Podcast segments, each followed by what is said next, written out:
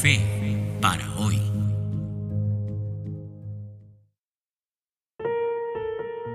Es cierto, el título que escogí para el episodio de hoy es algo que seguramente tú has escuchado ya con muchas personas. Dios no existe. Dios no hay. Dios es una invención. Déjame leerte, déjame empezar este episodio leyéndote el Salmo 53 del 1 al 3. Dice así. Dice el necio en su corazón, no hay Dios. Se han corrompido e hicieron abominable maldad. No hay quien haga el bien. Dios desde los cielos miró sobre los hijos de los hombres, para ver si había algún entendido que buscara a Dios. Cada uno se había vuelto atrás, todos se habían corrompido. No hay quien haga lo bueno, no hay ni siquiera uno. Mira, es una imagen muy interesante lo que el Salmo 53 dice. Primero es la imagen típica del que dice Dios no existe, pero fíjate cómo lo llamas, el, lo llama el escritor de este salmo, el necio. El necio mira y dice, ah, no hay Dios. Ahora, es interesante que la Biblia le llame necio a aquella persona que, que niega la existencia de Dios. No hay Dios, es el dicho del necio, que no entiende que Dios es soberano y supremo. Es que es una necedad ver tanta evidencia creativa y negar a su hacedor. Es una necedad ver gente convertida del pecado y negar a su Salvador. Es una necedad pero ahora viene lo más interesante. En los siguientes versículos, Dios ve la situación desde los cielos y Él concluye diciendo, no hay quien haga lo bueno. Es como si Dios viera la primera exclamación y dijera, mira, el problema no soy yo, el problema no es que yo no esté, yo estoy aquí, sustentando el universo, gobernando sobre todo lo que existe, pues todo es obra mía, yo estoy aquí, dándote vida, aquí estoy.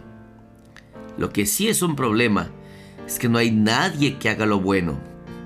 No hay. Todos se han desviado, todos se han corrompido, es lo que dice la Biblia.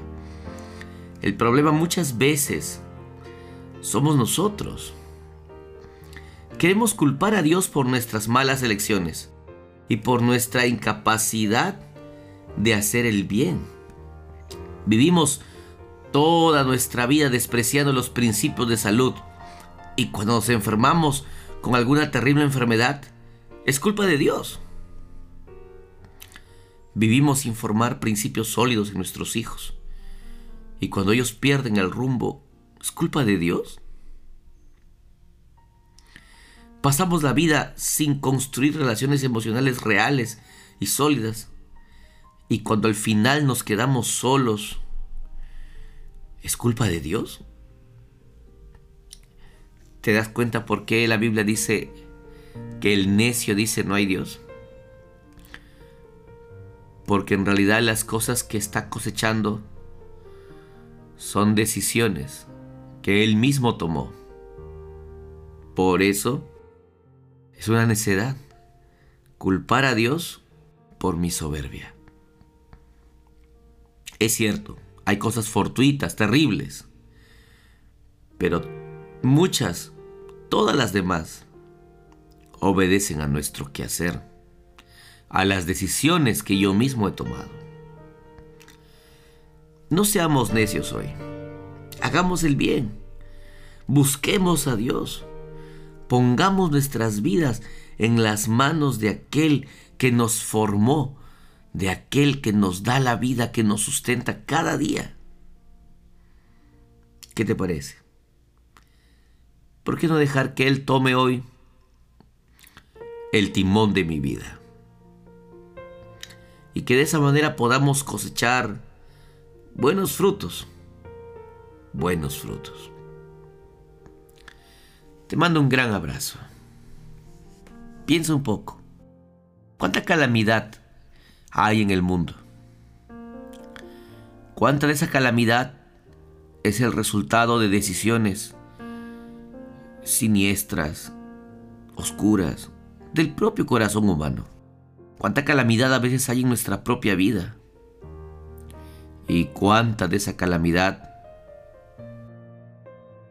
es simplemente el resultado de una siembra terrible. Deja que Dios tome realmente el control de tu vida hoy. Dile, yo quiero hacer el bien, yo quiero buscarte, yo quiero que tú me dirijas. Que Dios te bendiga muchísimo. Te mando un gran abrazo real y que hoy sea un día un día lindo para ti. Cuídate mucho. Nos vemos.